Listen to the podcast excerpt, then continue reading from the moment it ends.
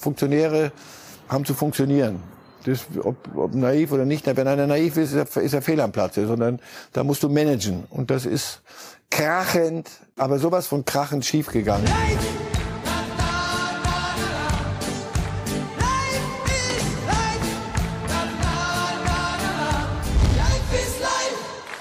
Während Kroatien versucht, sich dieses Spiel gegen Marokko um Platz drei bei dieser Winterwüsten-WM zu versüßen, bereitet sich Argentinien sowie Frankreich auf das Finale vor. Und die argentinischen Fans, die üben schon mal, wie das so aussieht, wenn man mit dem WM-Pokal posiert. Am Sonntag dann das große Showdown, das Finale der Winterwüsten-WM 2022 in Katar zwischen Argentinien und Frankreich. Wir reden über das letzte Halbfinale zwischen Frankreich und Marokko, über dieses anstehende Finale und wir ziehen ein kleines Fazit. Was waren denn die Tops und was waren die Flops bei dieser WM in Katar. Top ist auf jeden Fall derjenige, der dieser Sendung seinen Namen gegeben hat. Und das ist Marcel Reif. Buongiorno. Buongiorno. Und damit ganz herzlich willkommen zu Reifes Live WM Spezial. Heute kein Spiel, Herr Reif. Wie verbringen Sie diesen Tag, außer dass Sie heute Morgen natürlich hier sind bei Bild? In, in da kann ja eigentlich Rätsel. der Tag gar nicht mehr schief gehen, oder? Wenn er um 7 Uhr hier bei Bild um startet. Wenn er um 7 Uhr beginnt, aber wenn dann kein Fußball kommt. Nee, nee, nee, ist schon ganz gut, Mann. Oder? Ein bisschen durchschnaufen. Einfach mal nicht gucken zwischen die Dreier- und Viererketten. Nicht gucken geht's, nicht darüber reden, nicht. Wir starten nämlich mit unserem ersten Thema, Herr Reif, und wir wollen natürlich sprechen über dieses letzte Halbfinale zwischen Frankreich und Marokko. Wir wollen aber zunächst einmal blicken, Herr Reif, auf das, was Sie zu Beginn dieser WM gesagt haben. Ich weiß nicht, wie es Ihnen geht, aber als ich das erste Halbfinale zwischen Argentinien und Kroatien gesehen hatte, muss ich an Sie denken. Und zwar warum? Weil Ihr Tipp lautete, wer wird Weltmeister? Argentinien. Wer wird Torschützenkönig? Kylian Mbappé. Und wer wird Spieler des Turniers? Lionel Messi. Und diese drei Tipps, die bestätigen, Marcel Reif hat, wenn es um Fußball geht, zu 99,9 Prozent recht. Nein, Spaß beiseite. Aber wir hatten ja noch darüber geredet, auch in den letzten Sendungen, als Sie sagten, Sie würden Ihren Tipp, dass Argentinien Weltmeister wird, revidieren. Nah Und jetzt, jetzt ist es tatsächlich ganz kurz davor, dass er doch stimmt. Also einer muss ja gewinnen. Nein, nein, nein. Ähm, da war Brasilien gerade richtig am Zaubern und ich denke, da haben wir uns alle so ein bisschen verknallt in dieser Art Fußball und dann wollte ich schon fast mit wehenden Fahren zu Brasilien überlaufen, aber dann haben mich die Argentinier doch wieder eines Besseren belehrt. Schauen wir mal, Sonntag sind wir dann schlau, Sonntagabend zumindest. Es ist ja auf Papier eigentlich mit die geilste Paarung, die man hätte haben können, Argentinien gegen Frankreich, oder? Ja, ja, und das äh, bei aller Romantik, die die man so in sich trägt. Und wenn dann so Marokko so weit kommt, dann drückt man natürlich immer dem dem vermeintlich kleineren und auch effektiv dem kleineren die Daumen. Aber wenn's am Ende sich wirklich die zwei besten Mannschaften durchsetzen, dann das ist ja auch der Sinn eines eines Fußballturniers. Auch mal Sensation gern, aber so am Ende würde man gern wissen, was ist denn nun die beste Nationalmannschaft der Welt? Und die Frage kriegen wir beantwortet am Sonntag. Hören wir uns gemeinsam an, was der Trainer der Franzosen Didier Deschamps zu diesem Finaleinzug, zum erneuten Finaleinzug, zum zweiten hintereinander bei dieser WM sagt. Didi, phänomenal, was ihr geleistet habt zum zweiten Mal im Finale der Weltmeisterschaft. Ich sehe die Emotionen in ihren Augen. Ja, Emotionen und Stolz. Das war heute noch mal wieder ein ganz wichtiger Schritt der vorletzte. Das müssen wir jetzt einfach zusammen mit den Spielern genießen und auch durchleben. Das hat bis jetzt Riesenspaß gemacht und ich denke, die Spieler, das ganze Team hat sich jetzt belohnt und will jetzt am Sonntag auch den Titel. Wunderbar. Den wollen dann mit Sicherheit beide Teams, Argentinien und Frankreich. Herr Reif, manch einer kritisiert Didier Deschamps, weil sie behaupten, dass er sein Team, bespickt mit Superstars wie Mbappé und Co. zu destruktiv spielen lassen würde. Haben Sie das gegen Marokko auch so empfunden? Die haben gewonnen am Ende, ne? oder? Gewonnen, ja. Ja. Und ähm, das, wir sind nicht beim Eiskunstlaufen. Es gibt keine B-Note. Das ist eine sehr disziplinierte Mannschaft. Und wer nicht ganz diszipliniert an die Sache rangeht, sondern nur auf seine Kunst vertraut, der kommt bei so einem langen Turnier nicht weit. Sie haben immer noch ihre Momente, aber ja, sie können auch so wie gegen Marokko. Am Ende 38 Prozent Ballbesitz für Frankreich und 62 Prozent für Marokko. Mir hat meine junge Frau gesagt, es ist nicht das, was du hast, es ist das, was du damit machst. Mhm. Ähm, deswegen Ballbesitz allein, fragen Sie mal bei Pep Guardiola nach und anderen, die da den, den Fußball in diese Richtung treiben wollten in so zehn Jahren, in den letzten zehn Jahren. Und mittlerweile merkt man, ähm, nur Ball hin und her schieben und so tun, als sei damit alles erledigt. Deutsche Mannschaft gegen Japan hatte auch sehr viel den Ball erste Halbzeit. Und am Ende gewinnst du nicht. Also nochmal, ähm, ich kenne die Stimmen. Es gibt Leute, die sagen, Mensch, ihr habt doch solche Einzelkönner. Die Franzosen hätten es niemals geschafft. Jetzt gehen wir mal runter vom Platz, sondern auch ein bisschen drumrum zum Thema Disziplin. Also ich habe vor dem Turnier gesagt, Franzosen, Favorit, ach komm, hör mir auf. Die Einzelnen ja, aber so wie die in, intern ähm, nicht mit sich im Reinen sind. Seit Jahren, ne? Übrigens. Seit Jahren. Ja. Also Benzema und du hörst immer so Ding und das raunt so. Und da dachte ich, nee, also wenn die das in den Griff kriegen, never ever. Dann ähm, hat sich Benzema verletzt, Pogba ist nicht dazugekommen, Platzhirsche, die einer Mannschaft nicht nur helfen, sondern auch Probleme bringen. Mhm. Die sind ausgefallen und diese Mannschaft, hast du das Gefühl, ist eine solche. Und das ist ja auch eine Erkenntnis dieses Turniers. Oder nehmen Sie es anders, Marokko. Wenn Sie nicht eine Mannschaft wären, die diszipliniert verteidigt, auch paar sehr gute Aktionen hatte im Halbfinale, wie gesagt, fast überraschend. War ich, muss ich, muss ich Abbitte leisten, weil ich gesagt habe, nach vorne können die nicht so viel. Das Mit einem Funken mehr gut. Glück hätten die vielleicht das Ding sogar so. noch anders Aber lassen. Frage, wenn Sie sich die angeguckt haben, das ist, die, das ist fußballerische Disziplin. Und mhm. das gehört auch dazu. Die Messi-Momente, brasilianische Fußballkunst, Seitfall, Rückzieher und all das Zeug, aber ich glaube, wenn man jungen Menschen sagen will, pass auf, hast du die WM gesehen? Was nimmst du so mit für deine Karriere? Eine Mannschaft muss als Mannschaft funktionieren und das heißt, diszipliniert das tun, was ein Trainer vorgibt. Wenn das schief geht, dann sind wir über die Holländer auch nochmal sprechen. Mhm. Louis van Gaal ist ja auch so einer. Er sagt, ich habe es erfunden, ich sag euch, wie es geht. Und egal, was in Holland hier jemals anders Fußball gespielt wurde, wir spielen so, wie ich es sage. Dann musst du es aber auch dann gewinnen. Wenn du es nicht gewinnst, fragen Sie, was Sie in Holland sagen, jetzt hat er den holländischen Fußball auch noch verraten und nicht mal gewonnen.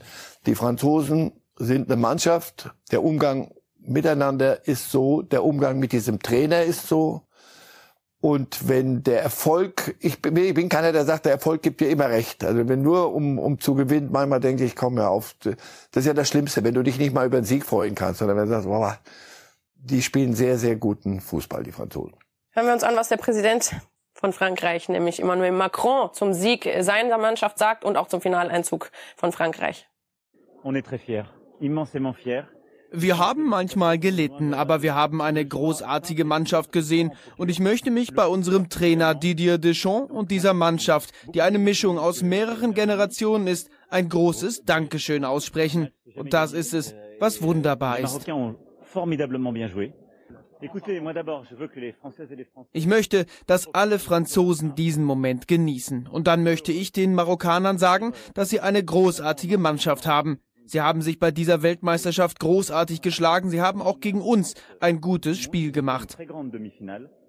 Herr Reif, der Ausfall von Benzema so kurz vor Turnierbeginn, war das dann mehr Segen als Fluch tatsächlich? Wenn man jetzt auch bedenkt, wie viele Tore Giroud schon erzielt hat? Ja, es tut mir leid für ihn, weil er, weil er Ballon d'Or, weil er der beste Fußballspieler der, der letzten Saison war, weltweit.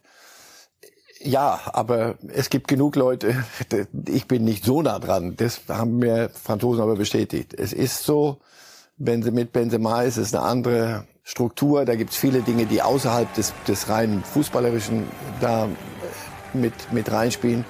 Ja, am Ende war es, glaube ich, ein Segen. Er könnte ja der erste Weltmeister aus dem Homeoffice werden, sozusagen. Ich habe heute gelesen, der erste Weltmeister mit Smart Working. Oder er könnte tatsächlich auch eventuell zurückkommen. Wäre das trotzdem ein schönes Zeichen von Didier Deschamps, wenn er ihm das nochmal ermöglicht, sofern es in irgendeiner Art und Weise möglich wäre, im Finale nochmal ein paar Minütchen zumindest aufzulaufen? Äh, die spielen, glaube ich, gegen Argentinien. Richtig.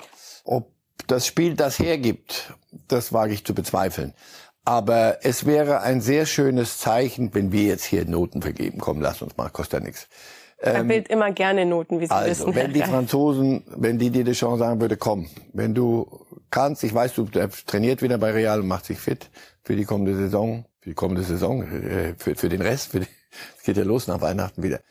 Aber wenn er, wenn er hinflöge, wenn er da wäre und zeigen würde, dass er sich auch, obwohl er nicht hat spielen können, mhm. als Teil dieses dieser Gruppe versteht. Aber ob, ob, ob er dann das Trikot anziehen sollte, äh, ähm, das weiß ich nicht. Ich glaube, das ist eine hübsche Geschichte, aber ich glaube, hey, da geht zum WM-Finale. Ich glaube nicht. Zumal er ja 2018 auch schon nicht dabei war. Und auch er war immer mit sehr vielen Nebengeräuschen belastet. Ja, aber dann haben sie eine, eine, eine Quali, die haben viel, viel gute Fußballspiele gezeigt. Nation League halb so gut, aber er war auch in der Nationalmannschaft dann ein, ein gefragter Torschütze. Also insofern nicht mit Schimpf und Schande. Vielleicht mal, vielleicht komm hin, zeig, stell dich in den Kader rein, dann diskutieren wir nie mehr über das Thema Benzema und der Rest der Franzosen. Wir blicken gleich auf dieses Finale zwischen Argentinien und Frankreich. Es ist ja auch das Finale zwischen Messi und Mbappé und es ist ein Finale, in dem es um diverse Rekorde auch geht, Herr Reif. Wir wollen aber zuletzt noch zum Abschluss auf ein Foto blicken, nämlich eins von Hakimi und Mbappé, denn das ist mir auch positiv nach diesem Halbfinale aufgefallen. Die Art und Weise, wie sich die Marokkaner nach diesem Halbfinale verabschiedet haben, das sind gute Verlierer und deswegen auch die Gewinner der Herzen, nämlich vor allem auch im Vergleich zu Cristiano Ronaldo. Hakimi, der das Trikot von Mbappé übergezogen hat und Mbappé, der das Trikot von Hakimi übergezogen hat. Die sind ja sehr gut befreundet, wussten wir auch schon vor dem Spiel. Aber das zeigt auch nochmal, was das für eine Mannschaft tatsächlich auch ist, Marokko, oder? Ja, weil die äh, von A bis Z, gut, als Überraschung darfst du das auch so bis zum Ende durchhalten. Das hat mir gut gefallen. Da gab es doch die eine oder andere Grätsche, die war so ein bisschen über die Hutschnur in diesem Spiel. Aber der Rest war ein ausgesprochen anständiger Umgang miteinander. Und das, das hat mir auch, das hat mir sehr gut gefallen. Also Marokko hat enorm viel für den afrikanischen Fußball getan, für die, für den arabischen Teil der Welt da. Fußballerisch und auch im Auftreten, das war die Bilder mit den Müttern. Mhm. Das, äh, da hatte auch ich feuchte Äuglein, gebe ich gern zu. Die haben die, die richtigen Zeichen gesetzt und sind einer für mich der großen Gewinner dieser WM. Samstag können sie noch mal gewinnen im Spiel um Platz 3 gegen Kroatien und am Sonntag dann das große Finale dieser Winterwüsten-WM in Katar zwischen Argentinien und Frankreich. Und da geht's, wie gesagt, um einige Rekorde. Das Traumfinale dieser WM. Der amtierende Titelträger Frankreich gegen den zweimaligen Weltmeister Argentinien. Und mit diesem Duell wackeln einige Rekorde. Titelverteidigung. Erstmalig nach der legendären brasilianischen Nationalmannschaft vor 60 Jahren kann Frankreich den WM-Titel nach 2018 verteidigen. Insgesamt können elf französische Spieler erneut Weltmeister werden, darunter Kilian Mbappé mit gerade mal 23 Jahren. Das schaffte zuvor nur ein gewisser Pelé, der allein drei Weltmeisterschaften in seiner Karriere holte. WM-Spielrekord. Noch gegen Kroatien erreichte Lionel Messi den Rekord von 25 WM-Spielen. Damit zieht er vor dem Finale mit Rekordnationalspieler Lothar Matthäus gleich. Steht Messi am Sonntag erneut auf dem Platz, ist er der alleinige Rekordhalter. Für den Argentinier ist es schon das fünfte WM-Turnier. Das gelang bisher allein nur sechs Spielern. WM-Scorerpunkte. Diese Bestmarke holte sich natürlich ebenfalls Lionel Messi gegen Kroatien.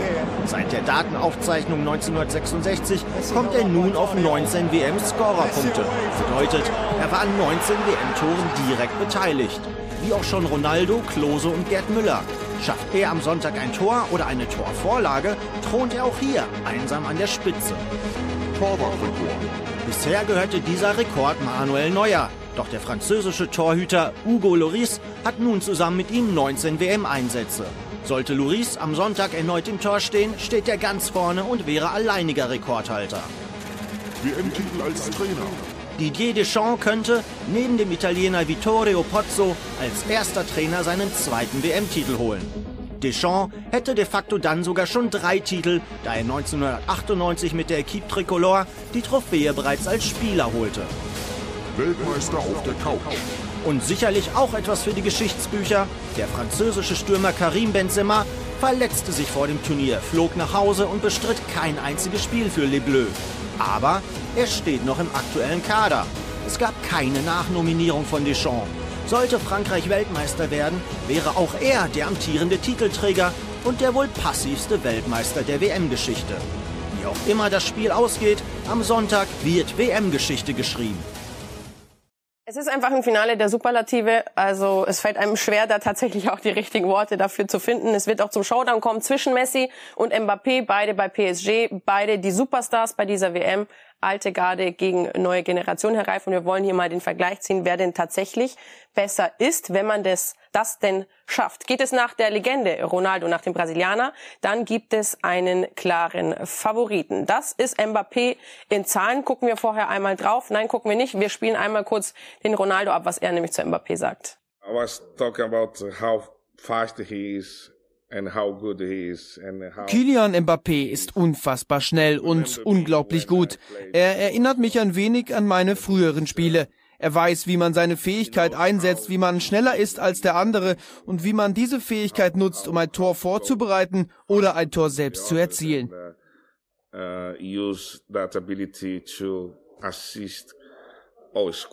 So I think uh, France Frankreich ist der Favorit auf den Titel und Mbappé ist für mich der beste Spieler bei dieser WM. Mbappé for me is gonna be the best player for the World Cup. Klare Worte da von Ronaldo. Herr Reif, was würden Sie ihm antworten, wenn er das vor Ihnen gesagt hätte? Er ist, er ist Brasilianer, ne? Mhm. Brasilianer und Argentinier, das ist, äh, das ist ein ganz besonderes Verhältnis. Also das wäre so, ein Deutscher, ein Deutscher müsste sagen, ein Holländer ist der beste Spieler des Turniers. Das fällt oder umgekehrt. Also ähm, ich sehe das ein bisschen anders, weil Mbappé muss die Mannschaft noch nicht führen. Der muss sie auch nicht durch so viele Niederlagen und Tränen führen, Täler, wie, wie Messi das über die vielen Jahre gemacht hat. Aber gut, es geht ja um dieses, dieses Turnier. Prägender war für mich Messi. Aber äh, wenn Ronaldo was sagt, dann sage ich, ja gut, ich habe eine Minderheitenmeinung.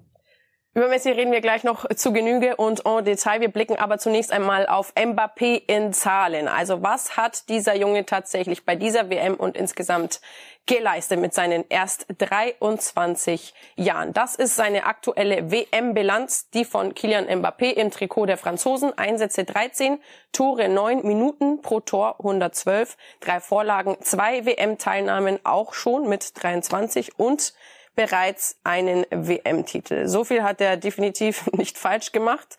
Er ist aber dennoch, Herr Reif, einer auf Messis Spuren. Kann man so sagen? Ja, eine andere Art, spielt eine andere Art Fußball und hat eine andere Position auch, aber äh, dass das einer der prägenden Fußballspieler der kommenden zehn Jahre sein wird, da muss man kein großer Prophet sein. Der ist jetzt schon für sein Alter unfassbar weit. Aber ähm, das ganze Spektrum wenn nachher, wenn wir über Taktik Frankreich reden, die Seite, wo er spielt, das muss dann nach vorne funktionieren. Nach hinten müssen andere sehr viel für ihn tun. Jetzt schon. Bei Messi ist das ähnlich, nur der könnte fast sein Vater sein. Also insofern, fast. ja, also im Mbappé redet mir niemand klein. Und in Frankreich ist er auch schon einer der ganz, ganz großen, vor allem im Vergleich mit den größten aus Frankreich, nämlich Michel Platini und Zinedine Zidane. Wir wollen diese drei unfassbaren Spieler mal nebeneinander stellen, Herr Reif. Die größten Zehner Frankreichs, das waren Michel Platini mit 72 Länderspielen, 41 Treffern und sein größter Erfolg ist der Europameistertitel im Jahr 1984. Zinedine Zidane mit 108 Länderspielen, 31 Treffern und Weltmeister ist er geworden. 98, wenn ich das hier richtig sehe. Mhm. Kylian Mbappé 65 Länderspiele und das ist doch Wahnsinn. 33 Treffer bereits, also schon zwei mehr als Zinedine Zidane und mit 23 Jahren ist er auch bereits einmal Weltmeister geworden.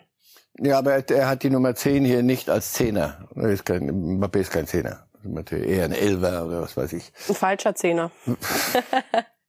äh, Platini, Zidane waren, waren andere, hat eine andere Position. Insofern.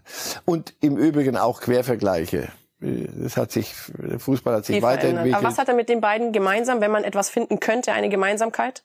Er kann, er kann Fußball spielen und zwar faszinierend gut und er, er nimmt auch die Rolle an, dieses im Fokus stehen.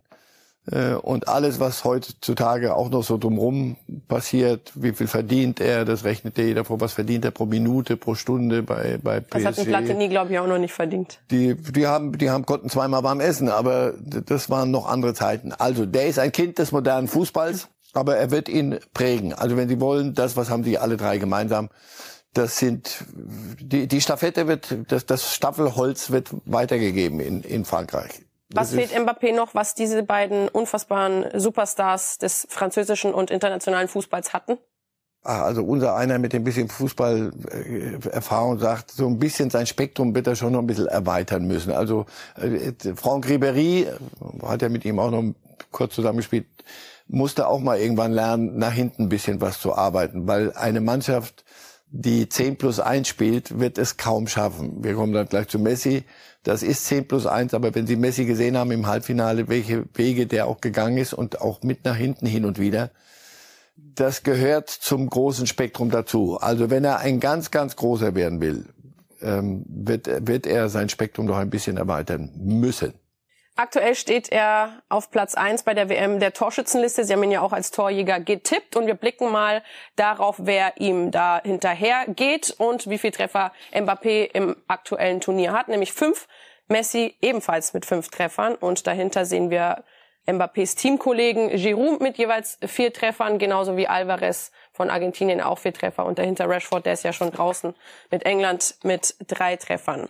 Wenn wir mal uns zurückerinnern an das legendäre Finale zwischen Frankreich und Italien, als ja Zidane diesen Kopfstoß ähm, da auch getätigt hat. Fehlt Ihnen bei Mbappé, auch wenn ich das auf keine Art und Weise schönreden will, was Zidane da gemacht hat, aber fehlt Ihnen bei Mbappé noch so ein bisschen diese diese letzte Gier, dieses unbedingte, dieser unbedingte Wille? Auch Willen hat er schon. Ähm, Es geht vieles sehr leicht. Und nochmal, er, er muss noch keine Mannschaft führen. Sie dann damals wussten wir alle, es ist der letzte große Tanz. Und da ist eine ganze Karriere, die dann gekrönt werden soll, nochmal. Ähm, bei Mbappé ist noch so viel Zeit, wenn sie da, da, ich, ich bin nicht, nicht in der Lage, oder will auch nicht, jetzt schon irgendeinen Strich unter, unter seine Art Fußball zu spielen, ziehen. Er muss noch nicht eine Mannschaft führen. Sie gucken f- alle auf ihn, aber fragen Sie mal Deschamps, der würde spätestens jetzt an der Stelle sagen, so können wir uns jetzt auch mit anderen Dingen in dieser Mannschaft beschäftigen, als mit Kylian Mbappé. Er lobt ihn genau in der, Deschamps hat ein sehr, sehr gutes Gefühl für, für diese Mannschaft zu führen, diesen ganzen Kader zu führen. Und wenn du dem zuhörst, er lobt ihn dann nach großen Spielen, wenn er zwei Tore gemacht hat, aber immer in einer, in einer, in einer richtigen Dimension, so dass da nicht, nicht alles äh, kreuz und quer läuft. Also er hat noch Zeit, sich in diese Richtung auch noch zu entwickeln. Und dann, wenn wir mal sehen, fragen wir mal in zehn Jahren, gucken wir mal, was war das für eine Karriere. Wenn er das alles aus seinem Talent rausholt, was die Sidans und Platinis gemacht haben, dann ist er wirklich ein ganz großer. Keine Zeit mehr hat Messi. Es wird bekanntlich sein letztes Spiel im Trikot der Argentinier sein. Auf den muss sich Frankreich einstellen und das sagt Emmanuel Macron. Jetzt hören wir ihn aber zu Messi. He's a great player when he plays in Paris. Er ist ein großartiger Spieler, wenn er in Paris spielt, aber mir ist er in Paris lieber als in der Nationalmannschaft. Nein, wir haben großen Respekt vor dieser Mannschaft. Es ist eine wunderbare Mannschaft, aber ich denke, die französische Mannschaft wird sich auf Messi und dieses Team gut vorbereiten. Unglaublich ist auch das, was Messi die letzten Jahre oder Jahrzehnte auf die Beine gestellt hat. Wir blicken gemeinsam, Herr Reif, auf Messi in Zahlen und seine Rekorde. Wir haben es schon gehört, Lothar Matthäus Rekord von 25 WM-Spielen hat er bereits eingestellt und wird ihn jetzt dann mit seinem 26. Spiel brechen. Er ist 35 Jahre alt, hat 171 Länderspiele bestritten, 96 Treffer dabei erzielt, 11 WM-Tore und 19 WM Scorerpunkte. Herr Reif, wir haben den Vergleich gemacht bei Mbappé, Frankreich und den größten Zehnern Frankreichs. Auch Messi trägt die Nummer 10 und bei Argentinien hat ja auch ein nicht ganz unbekannter Spieler die Nummer 10 vorher getragen, nämlich Maradona. Wir wollen diese beiden Spieler auch mal vergleichen, Herr Reif, und uns die Frage stellen, wer ist denn tatsächlich der Bessere bei Argentinien? Wir sehen Kempes hier auch nochmal aufgelistet, aber wir blicken genauer auf Maradona und Lionel Messi in Zahlen. Maradona 90 Länderspiele, 34 Tore und eins hat er Messi noch voraus, nämlich den Weltmeistertitel. Und das ist ja das, was Lionel Messi noch fehlt. Er hat 171 Länderspiele bestritten und 96 Treffer erzielt. Das haben wir schon gesagt. Wenn er denn tatsächlich diesen Titel holen sollte, wäre er dann definitiv an Maradona vorbeigezogen in Argentinien?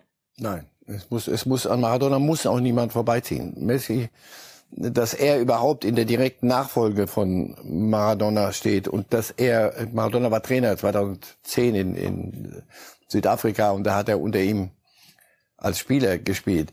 Wenn ein, wenn so ein junger Kerl die Nummer 10 kriegt und Kempis, das war ein Torjäger, aber die, die 10 ist mit, mal mit den, mit Pelé, mit, mit Maradona und gerade in Südamerika oder auch in Süd, Südeuropa ist ja auch so in Italien. Wenn die Nummer 10 hat, auf den gucken alle. Ja. Wer, wer Kriegen das, auch nur die Besten im Normalfall. Wer, ja, aber das musst du dann jede Woche musst du das dann musst du dann auch liefern. Dann fragen alle, warum weil der die 10 ist so ein Witz.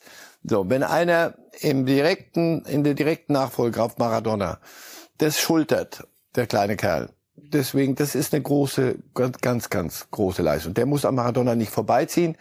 Es äh, geht immer nach Argentinien, dort ist gerade die Inflation so bei 80 Prozent. Mhm. Den Menschen geht's wirtschaftlich ganz, ganz schlecht, diesem Land. Und das schon notorisch. Fußball war dort immer mehr als nur Fußball.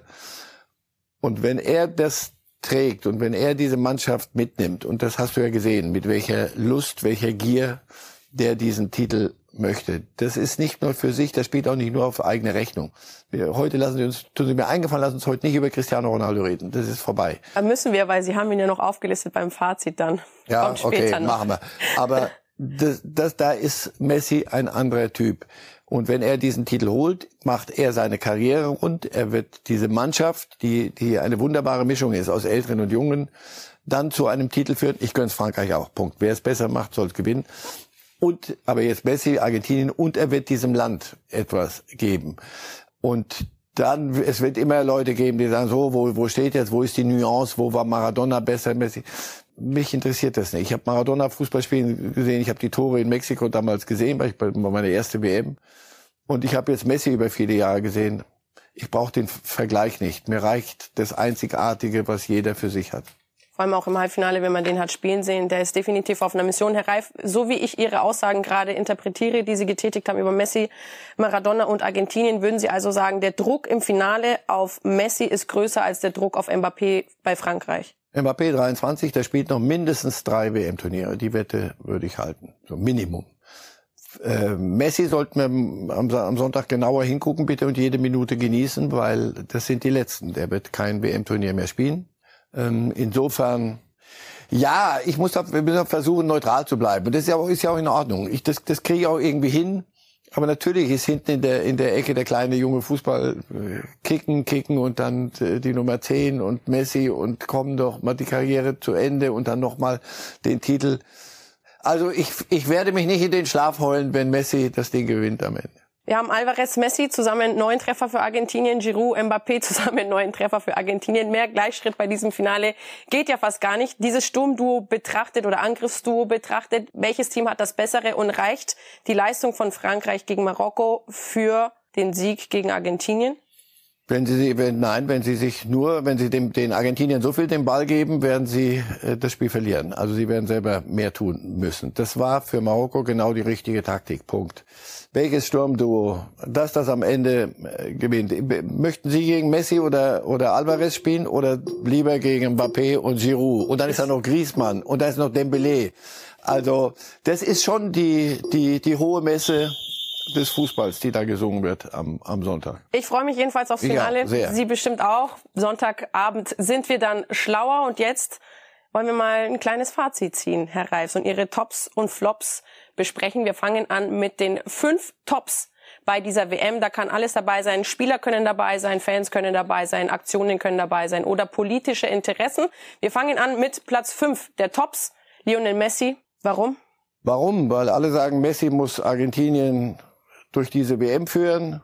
Und was hat er gemacht? Er hat sie geführt. Und er hat, er hat auch die Akzente gesetzt, die mir mit am, am deutlichsten vor Augen sind. Mal ganz ehrlich, Hand aufs Herz, haben Sie einen Messi in dieser Verfassung und in dieser Form vor dem Turnier so erwartet? Mich persönlich hat das nochmal überrascht. Ja, das, was er im Halbfinale, und das, die haben sich ja gesteigert. Die haben das erste Spiel gegen Saudi-Arabien verloren, da haben alle gesagt, na, das war ja mal, oder ich zumindest für mich, ja, da hast ja. du aber mal ein WM, ein Weltmeister getippt tipptopp. Ja, nochmal, wenn einer so im Fokus steht und so allen Gesetzen eigentlich des modernen Fußballs, wir haben vorhin lange über mannschaftliche Geschlossenheit gesprochen, so allen G Gesetzmäßigkeit des modernen Fußballs widerspricht, da muss er ja noch einen Schritt mehr tun, mehr gehen. Und wenn du ihn gesehen hast, und der wurde besser im Turnier sogar noch besser von Spiel zu Spiel. Und dieses Halbfinale, das war, ich habe zu Hause wirklich, ich habe gejuchzt vor Vergnügen. Ich habe dieses Tor gesehen. Vor seine Vorlage auch. Ja, das meine ich. Dieses, das war schon. Mehr, mehr verlange ich nicht vom Fußball. Also Messi ist wirklich für mich die, die, die Sensationsfigur dieses Turniers. Und das Finale muss er ja noch spielen. Vielleicht nach dem Finale wäre er sogar bei den Tops auf Platz eins gewesen. Jetzt blicken wir mal auf Platz vier Bei den Tops von Marcel Reif bei dieser Winterwüsten-WM in Katar. Platz vier ist Marokko, Herr Reif. Naja, also das ist ja keine, keine neue Erkenntnis, wenn du als einen Kontinent zum ersten Mal repräsentierst in einem Halbfinale der WM, dann hat sich was getan. Und das ganze Auftreten dieser Mannschaft auf dem Platz, neben dem Platz, das, was wir zu sehen bekommen haben, eine, eine Demut vor dem, vor dem Spiel, der Trainer, da hast du nie irgendwelche Diskussionen gehört, irgendwas. Und wie heutzutage macht man, guckt man ja so den Marktwert der, mhm. der, der, Kader, wenn die, die Franzosen nehmen und waren die, über eine Milliarde die Marokkaner. und Marokkaner waren, glaube ich, knapp über 200 Millionen. Ich werde jetzt nicht lügen, aber ungefähr. Immer noch viel Geld, aber dennoch, das ist ein Witz im, im Vergleich. Und die trotzdem so bis zum bis zur letzten Minute den Franzosen, auch den großen Franzosen, so Paroli geboten haben. Also, die haben wirklich einen, das ist schon ein, ein, ein Riesenschritt, der da passiert ist.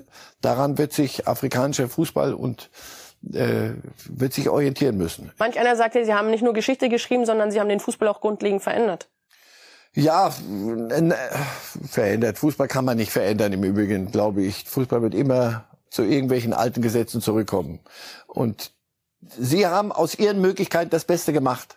Sie haben sie nie, nie großkotzig aufgetreten, nie irgendwelche Wahnsinnsziele formuliert, sondern wirklich demütig und, und freudig dieses Turnier absolviert. Deswegen also Sympathiepunkte, fußballerisch genau das getan, was man tun muss. Für mich haben sie im Halbfinale nochmal die, den Aspekt Offensivfußball auch hingekriegt. Am Ende ist es natürlich Qualität und so, eine Kadersummen, die werden ja nicht aus der Luft geholt, sondern das sind schon äh, im Vergleich zu den Franzosen individuell waren sie schon die Nummer zwei. Aber wie sie das alles im Kollektiv hingekriegt haben, und ich würde mir wünschen, dass da irgendwann eine WM hingeht in diese, nicht alleine äh, Marokko, aber mit Tunesien, die auch sehr, sehr gute Spiele abgeliefert haben bei diesem Turnier. Also es wird Zeit, dass der afrikanische Fußball ähm, sich diesen Schritt auch macht. Ich erinnere mich 1990 WM in Italien, da war Kamerun das erste Mal da und da haben wir gesagt, so ab jetzt, boah Freunde, die Afrikaner, sie haben es immer bis heute, bis zu diesem Turnier irgendwie nicht hingekriegt. Das war immer ganz hübsch und hatte Momente, aber dann fehlte mal Disziplin, da fehlte Taktik. Die Marokkaner haben es bis zu Ende gespielt und dass sie morgen noch mal ran dürfen, ist der verdiente Lohn. Platz drei würde man Ihnen auch gönnen. Die Gewinner ja. der Herzen für Sie, Herr Reif Marokko. Ja. Dann blicken wir auf die Top drei, also quasi Platz drei in dieser Top fünf. Die Stadien in Katar, Herr Reif, das müssen Sie jetzt mal näher erläutern. Erstmal vorweg, brauchst brauchst eine WM in Katar und brauchst da acht neue Stadien und eins wird ja abgebaut. Ja geführt, und ja. wer, wer braucht das? Das ist Größenwahn, aber das ist FIFA da die Kriterien bei Vergabe und so, aber das hatten wir alles schon. Ja. Da ist diese WM insgesamt, wenn wir, glaube ich, eine Bilanz ziehen können, besser ge gewesen als viele befürchtet hatten vor diesem Turnier. Und dann sagen wir, sie sagen immer Winter-WM, die, die Argentin, für die Argentinier Sommer. Vielleicht äh, haben die Europäer auch ein bisschen gelernt, nicht nur auf ihren, ihren Bauchnabel zu schauen und alles aus, alles zu bewerten, nur aus dem eigenen Gesichtswinkel. Mhm. Und diese Stadien sind architektonisch schön. Und ich finde, sie haben, haben all das hingekriegt, wie sie entstanden sind. Und alle Dinge, die man über Katar kritisch nicht anmerken, sondern laut und deutlich sagen musste vor dieser WM. Ich hoffe, dass diese WM dazu auch beigetragen hat und dass diese Stadien für etwas stehen. Ich habe äh, mir sagen lassen, Leuten vor Ort, auch kritisch, äh, mhm. kritischen Leuten, die Bauarbeiter haben diese WM angenommen und sie haben auch einen gewissen Stolz dafür, dass sie mit, mit, mit unter ihren diesen Bedingungen diese WM ähm, oder solche Stadien auch hingestellt haben. Und insofern sollte man das auch positiv bewerten. Was haben Sie von den Leuten, die vor Ort waren, gehört, was die Stimmung in den Stadien betrifft? Wie war die? Stimmung. Wenn die Kataris äh, so eine Art Fußball spielen, also da, der Gastgeber war da hoffnungslos überfordert. Und da merktest du also, dass die haben eine andere, wie sagen wir immer, Fußballkultur. Komm hör auf, immer Kultur ist es dann gleich. Also einen anderen Zugang. Und ansonsten, dazu kommen wir ja gleich noch, das, was in, in den Stadien an Fan, Fantum zu sehen war, hat diese WM ja zuletzt eigentlich ausgemacht auch. Platz drei hatten wir mit den Stadien. Jetzt folgt dann logischerweise Platz zwei bei dieser WM in Katar. Der Fußball. Ist jetzt sehr allgemein für mich, Herr Reif. Erklären Sie uns das? Ja, das, was auf dem Platz gespielt wurde, von, von A bis Z. Nicht von allen, ist so logisch. Mhm. Sonst hätten wir am Ende nicht zwei, die ins Finale kommen und die anderen sind zu Hause. Dann wären alle jetzt Weltmeister. Ja, eben. Aber die Qualität des Fußballs war gut. Ähm, dass das mitten in der Saison passierte, ist mal gut. Wir sehen, Messi ist das beste Beispiel ich sofort sage ich immer, wann haben Sie mal Messi und Ronaldo, die zwei großen prägenden Figuren der letzten Jahrzehnt, des letzten Jahrzehnts, wann haben Sie die mal bei einem Turnier in Topform gesehen? Warum? Weil das Turnier immer keine Winter-WM, sondern eine Sommer-WM war. Also ist es sogar besser, dass sie im Winter stattgefunden hat, weil die Spieler scheinbar fitter sind. Ja, na klar. Die haben noch nicht 100, 120 Spiele in den Knochen. Diese großen Spieler spielen bei großen Vereinen. Die großen Vereine spielen Champions League und spielen Pokal zu Hause. Die kommen relativ weit immer in ihren Wettbewerben. Das heißt, wenn die am Ende da, da ankriechen, Ne, läuft ein Messi äh, halb, halb tot in so ein Turnier rein. Ronaldo, äh, wann, war der, wann waren die mal topfit? Also insofern, das hatte auch kritische Punkte, dass du sagst, die hatten viel zu wenig Vorbereitung. Alle auf der anderen Seite, was Vorbereitung? Die haben in ihren Clubs waren die gut vorbereitet. Also der Fußball, das was ich gesehen habe auf dem Platz, war war gut. Welches Spiel hat Sie fußballerisch am meisten begeistert? Das habe ich noch nie. Äh, ja, das habe ich noch nie gemacht. Das habe ich. ich hab, jedes Spiel hat seine Momente. England, Frankreich war ein war ein sehr sehr gutes Fußballspiel. Ähm, Messi war gegen mh, hm, war Kroatien richtig gut und es hatte jedes Spiel seine Dinge. Aber wenn die wenn Sie sagen Frankreich, England, glaube ich, war war das Topspiel. Die Brasilianer, egal in welchem Spiel, hatten ihre ihre Phasen. Ihre Tänzchen. Und das war ja und die, aber die haben getanzt, weil sie vorher gut Fußball gespielt haben. Ja klar, die haben auch auf dem Platz getanzt. Schade, ja. dass es am Ende dann nicht gereicht hat. Ein Topspiel steht ja noch aus, und zwar das am Sonntag, mhm. das Finale. Vielleicht wird das dann ja ihr fußballerisches Highlight Viele und der Top-Moment. Platz eins, Spannung steigt. Ja. Ihr Platz eins bei dieser WM sind die Fans. Da sehen wir es nochmal im Überblick von Platz 1 bis 5. Auf der 5 Lionel Messi, auf der 4 Marokko, auf der 3 die Stadien in Katar, auf der 2 der Fußball, also die Qualität des Fußballs, der gespielt wurde in Katar und dann auf Platz 1 von Marcel Reifs Top 5 bei dieser WM in Katar die Fans. Also fanden Sie die Stimmung, wenn Sie die natürlich von außen vor dem Fernseher beurteilen können, gut. Ich fand sie überragend zum Teil.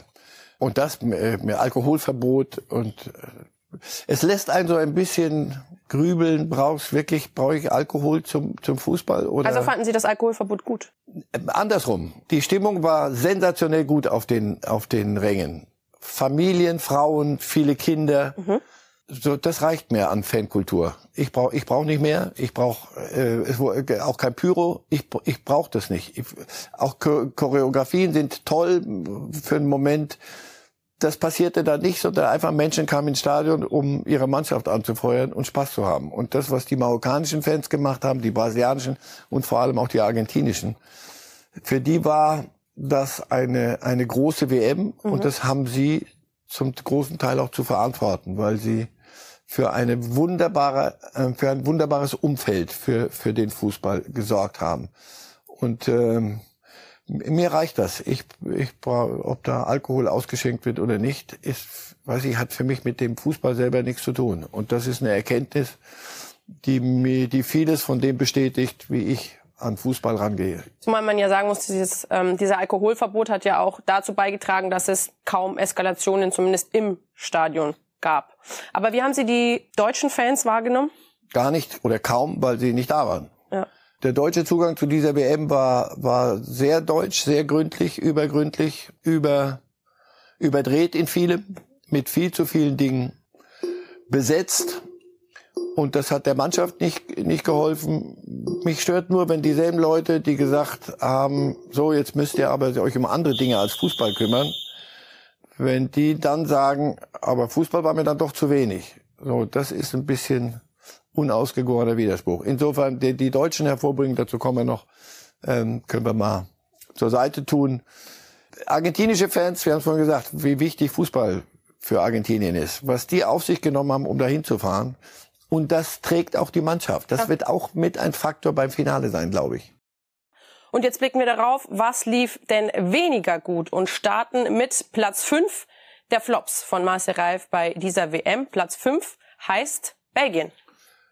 Ja, stellvertretend für die, die aus ihren Möglichkeiten nichts rausgeholt oder zu wenig rausgeholt haben. Ja, und Belgien mal wieder. Und ähm, Sie haben gerade gesehen, äh, Kevin De Bruyne, einen der wirklich besten Fußballspieler der Gegenwart. Sie hatten und hat, ja, doch, jetzt, jetzt sage ich, sie hatten. Wir sie haben hatten. vorliegen, was er gesagt hat, Herr Reif. Kevin De Bruyne, der hat sich auch öffentlich dann äh, zum aktuellen Stand bei der belgischen Nationalmannschaft geäußert und gesagt, dass diese Mannschaft einfach zu alt sei. Ich denke, unsere Chance war 2018, also diese goldene Generation, die man da immer betitelt hat bei Belgien. Wir haben eine gute Mannschaft, aber sie altert. Wir haben einige Schlüsselspieler verloren. Wir haben einige gute neue Spieler, aber sie sind nicht auf dem Niveau, auf dem andere Spieler 2018 war. Ich sehe uns nur als Außenseiter. Ganz klare Worte. Ja, aber die hat er, hat er geäußert, glaube ich, nach dem ersten Spiel. Mhm. Und das ist eine Katastrophe gewesen. Also das zeigte, wie sie untereinander die Dinge angehen oder nicht angehen. Und da gibt's Gerüchte oder weiß ich, möglicherweise bestätigt, aber ist mir auch wurscht, weil das ist, ähm, ist nicht meine, mein Ansatz zum Fußball, wie die miteinander umgegangen sind, in der Kabine aufeinander losgegangen. Also ich wollte gerade das fertig machen. Sie, sie hatten eine, jetzt sage ich hatten, eine goldene Generation und so ein Land wie Belgien, das sind kleinere Länder, die haben nicht 80 Millionen oder 200 Millionen wie die Brasilianer Einwohner wo sich der eine oder andere Kicker immer wieder mal findet, sondern wenn eine so eine Generation dir ins Haus schneit, dann musst du auch was draus machen. Und sie haben aus ihren Möglichkeiten eigentlich nie etwas letztlich gemacht. Insofern, sie stehen ein bisschen stellvertretend für, für andere. Platz vier bei den Flops von Marcel Reifs. Flop 5. Herr Reif, Sie wollten ja eigentlich nicht darüber reden, aber Sie haben sich ja selber hingelegt. Cristiano Ronaldo. Naja, letztlich, ich wollte nur nicht im, im Vergleich mit Messi. Aber jetzt müssen wir es ja doch machen. Es ist ja halt so. So wie Messi eine Mannschaft führt und wie, der, wie, wie das funktioniert als Mannschaft. Und da ist Messi auch Teil der Mannschaft. Bei, bei Portugal hattest du das Gefühl, da ist Ronaldo und da ist die Mannschaft. Und jetzt, wie, wie kriegt man das irgendwie unter einen Hut?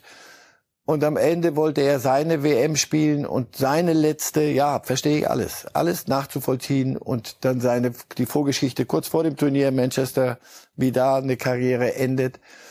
Ja, das ist, hatte was zum Fremdschämen. Das, das konnte so nicht funktionieren und am Ende war es unrühmlich. Auch die, der, die nur auf sich bezogen, ja. nur seine Enttäuschung dass da eine, eine Mannschaft enttäuscht ist, hattest du nie das Gefühl, dass er sich da als Teil sieht. Bei dem, was er geleistet hat und wie er aktuell kritisiert wird, haben Sie da ein Stück weit Mitleid oder hat er das selber rausprovoziert? Natürlich habe ich Mitgefühl mit einem, weil die Fallhöhe ist, ja. ist brutal. Ich weiß nicht, ob das die Mühe sollte man sich dann immer machen, wo er mal war. Aber was er dann am Ende daraus gemacht hat, aus einer aus einer normalen biologischen Entwicklung. Also du wirst älter, du, du verlierst an Tempo, Du willst es aber immer noch zwingen. Er wollte Dinge, die, die man nicht leisten kann. Messi, andere Art, ein bisschen andere Art Fußball zu spielen. Aber nochmal, mir geht's hier darum, wie, wie dann einer mit den Dingen umgeht und wie er Teil einer Mannschaft ist. Und wir haben vorhin Messi so, so, so groß gefeiert. Wenn, wenn die Mannschaft das nicht akzeptiert und er nicht Teil der Mannschaft ist und sich auch so versteht, und das siehst du bei den Argentiniern, dann wird es nicht funktionieren. Und Ronaldo und die Portugiesen haben es dir nachgewiesen, dass das so ist. Die fünf größten Flops von Marcel Reif bei dieser WM auf Platz 5, Belgien auf Platz 4, Ronaldo und auf Platz 3 folgt jetzt bedauerlicherweise der Deutsche Fußballbund. Wir betrachten jetzt mal nicht die sportliche Leistung, sondern hier geht es wahrscheinlich um das Auftreten in der Öffentlichkeit. Das Auftreten in der Öffentlichkeit und das Umgehen mit, mit Problemen und dann das lässt sich nicht ohne das Sportliche bewerten, weil natürlich äh, hatte das Einfluss auf das, wie die Mannschaft dann performt hat letztlich. Und ein Verband, der größte Sportverband der Welt, hat eine Aufgabe dann, wenn eine Mannschaft irgendwo hinfährt, Und wenn es drumherum viele Dinge gibt, Diskussionspunkte, zu Recht, nicht zu Recht, übertrieben, nicht übertrieben, aber dafür sind dann die, die, die Funktionäre und der Verband verantwortlich, dass sie ein Umfeld schaffen, in dem ähm, unbe halbwegs unbeschwert Fußball gespielt werden kann. Den Eindruck hattest du nie, dass so wie man mit dieser, mit dieser Bindendiskussion umgegangen ist, wie viel man da hat laufen lassen, wie man dann bei Gianni Infantino auf den Hammer gelaufen ist und sich dann gewundert hat, äh, dass er ist, wie er ist, was alle wussten. War das naiv? Bitte? War das naiv? Das ist, das ist wäre noch das Positivste, was ich mhm. dazu sagen kann. Naiv, aber die Funktionäre äh, haben zu funktionieren. Das, ob, ob naiv oder nicht, wenn einer naiv ist, ist er, ist er fehl am Platze, sondern da musst du managen. Und das ist krachend, aber sowas von krachend schiefgegangen.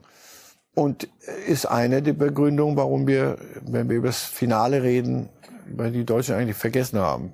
Schon lang, lang her waren die irgendwann auch dabei bei dem Turnier. Der DFB hat jetzt eine Sonderkommission ins Leben gerufen mit den mit der fünf größten Köpfen auf jeden Fall im deutschen Fußball. Rudi Völler, Karl-Heinz Rummenigge, also Bernd Neuendorf ja. und Hans-Joachim Watzke haben das gemacht und so weiter. Ist das der richtige Schritt, vor allem auch in diesem Tempo, wie der DFB jetzt versucht, diese Probleme zu lösen, um auch einen Bierhoff-Nachfolger zu finden? Ja, Tempo, Tempo allein ist noch kein Kriterium. Auf der anderen Seite, so sechs Wochen erstmal ein bisschen in irgendeinem Café sitzen im Badischen und sich fotografieren lassen wie, wie Jogi Löw nach 2018 und nichts passiert und wir müssen alle auf den großen Ratschluss warten. Ja, es gibt genug zu tun, anpacken und wenn man die, die, die Kompetenz die, dieser Leute, die wir hier sehen, äh, sich, sich dazu holt, ist das ein guter Schritt. Sehr guter Schritt. So. Das wird dich noch nicht zum Weltmeister machen, bei dem Turnier jedenfalls nicht mehr. Äh, aber es könnte die Dinge in die richtige Richtung lenken. Und da, da wird es Zeit. Die fünf Köpfe, also Kahn, Rudi Völler, Karl-Heinz Rummenigge, Minzlaff, wen habe ich vergessen? Sammer. Sammer. Genau. Dann blicken wir auf Platz zwei der fünf größten Flops bei dieser WM und das schließt sich quasi an. Die deutsche Mannschaft, das ist jetzt wahrscheinlich der sportliche Aspekt von Ihnen. Ja, nochmal, ob, ob das die, die Bindendiskussion und alles drumherum äh, entscheidend ist oder nicht entscheidend ist, das ist jetzt letztlich auch wurscht. Aber glauben Sie, das hat ja, die deutsche Mannschaft beeinflusst, ja, wie man damit doch, umgegangen ist? Ja, aber das hat doch nicht geholfen. Wenn, wenn eine Mannschaft, die, die bei einem, bei einem WM-Turnier, wirklich, wo, wo du auf Gegner, Japan, ja, normal musst du die doch, weil du besser bist, musst du sie herspielen. Ähm, da musst du aber fokussiert sein.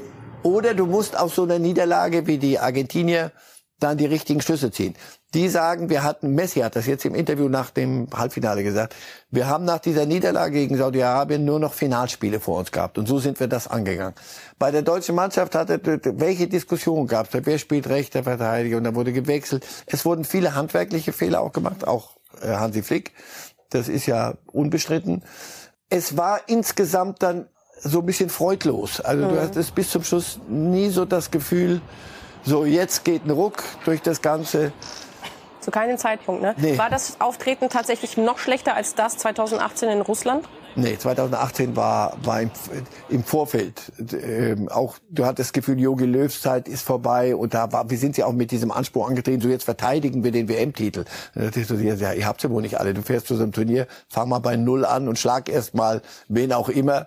Äh, Mexiko, glaube ich, war der, das erste Spiel, das in die Binsen ging. Hier hattest du Japan, es wurde vieles auch besser geredet. Das Spiel gegen Japan, die ersten 70 Minuten, so doll waren die auch nicht im Übrigen. Gegen Spanien hast du es gespielt, um nicht zu verlieren. Möglicherweise war das auch ein, ein, Fehler, wie wir dann später gesehen haben. Die Spanier waren gar nicht so gut. Ähm, eine deutsche Mannschaft, die weit kommen will, hätte das anders angehen können. Dann die Aufstellung gegen Costa Rica. Also wir, das hatten wir alles schon. Insgesamt, nein, es war nicht so jämmerlich wie in, in, in Russland. Mhm aber es war weit unter dem, was hätte aus diesem Kader rausgeholt werden können. Insofern, ja, die sind auch unter der Latte durchgesprungen. So, dann hatten wir noch den größten Flop übrig. Genannt wurde er schon von Marcel Reif, zumindest beim Namen, nämlich Gianni Infantino, Herr Reif. Oh, er wird das anders sehen. Er wird sagen, ich habe ein, hab eine super WM hingestellt, habe ich euch gleich gesagt. Ich bin der Größte, ich bin der Beste alle Diskussionen um die FIFA, auch um diese, die Vergabe dieser WM, auch über viele Dinge, die zu dieser WM natürlich auch gehören. die Arbeitsbedingungen, unter denen diese Stadien entstanden sind. Und so ein Mann stellt sich hin, jetzt mal, lass mal die fußballerischen Dinge weg, aber so einer stellt sich hin und sagt, bis, weiß ich nicht, bis eine Woche lief das Turnier schon, hier gab's drei Tote. So, also erstens weiß ich nicht, ob drei Tote besser sind als, als 6000 Tote. Da, das ist zynisch, wer, wer solche Ranglisten aufstellt. Aber jemand erzählt so, so ein Zeug und lebt in, offenbar in einer eigenen Welt und dann korrigieren es die Kataris selber. Also, das ist jemand, der dem Fußball nicht dient. Das ist nicht seine WM. Diese WM ist gut gelaufen in vielem, besser als viele befürchtet haben aber nicht, weil Gianni Infantino da war. Aber und kriegt man Gianni Infantino überhaupt in irgendeiner Art und Weise da weg? Nein, da müsste sich die FIFA selber abschaffen, neu erfinden. Infantino ist die Spitze eines Systems in der Spitze oben, ja. in der Führung dieses Weltverbandes. Drunter arbeiten viele Leute und machen einen super Job. Aber in der Spitze dieses Verbandes ist Infantino fast die logische Konsequenz. Also Neuanfang der FIFA halten Sie für ausgeschlossen, auch nach diesem Auflösung, Selbstauflösung. Dann Turnier ja. in Katar, Herr Reif, also morgen das Spiel um Platz drei. Das Ende der Sendung ist ja gekommen. Das heißt, Sie dürfen mal eine Vorschau leisten, eine kleine und dann am Sonntag das Finale. Wie sehen da Ihre Tipps aus? Ach, ich denke, die Kroaten werden es gewinnen, weil ich glaube, dass äh, bei den Marokkanern jetzt Schade. auch ein bisschen. Ja, ob, wenn es andersrum kommt, aber ich, ich könnte Luka Modric noch mal ein bisschen ja, einen letzten Tanz, wenn es überhaupt der ist. Wahrscheinlich der spielt wahrscheinlich noch 20 Jahre. so und im Finale ich tippe, weiß nicht, ich tippe nach Verlängerung 1-0 für Argentinien und Messi macht das Tor und ich springe aus dem Sessel und sag, guck mal, jetzt weiß ich wieder, warum ich diesem Quatsch seit über 60 Jahren hinterherlaufe. En Detail können wir über dieses Finale und dann auch über das Spiel um Platz 3 noch am Sonntag sprechen, Herr Reif. Da kommen Sie ja wieder und dann auch am Montag. Ihre letzten zwei Sendungen vor dem wohlverdienten Weihnachtsurlaub. Besten Dank an dieser Stelle für heute. Aber gern. Und dann, wie gesagt, geht's am Sonntag hier bei Bild TV weiter mit der WM Morning Show. Wer sich die, das Spiel um Platz 3 und das Finale anguckt, sehr viel Spaß dabei und wir sehen uns dann Sonntag früh wieder. Dankeschön.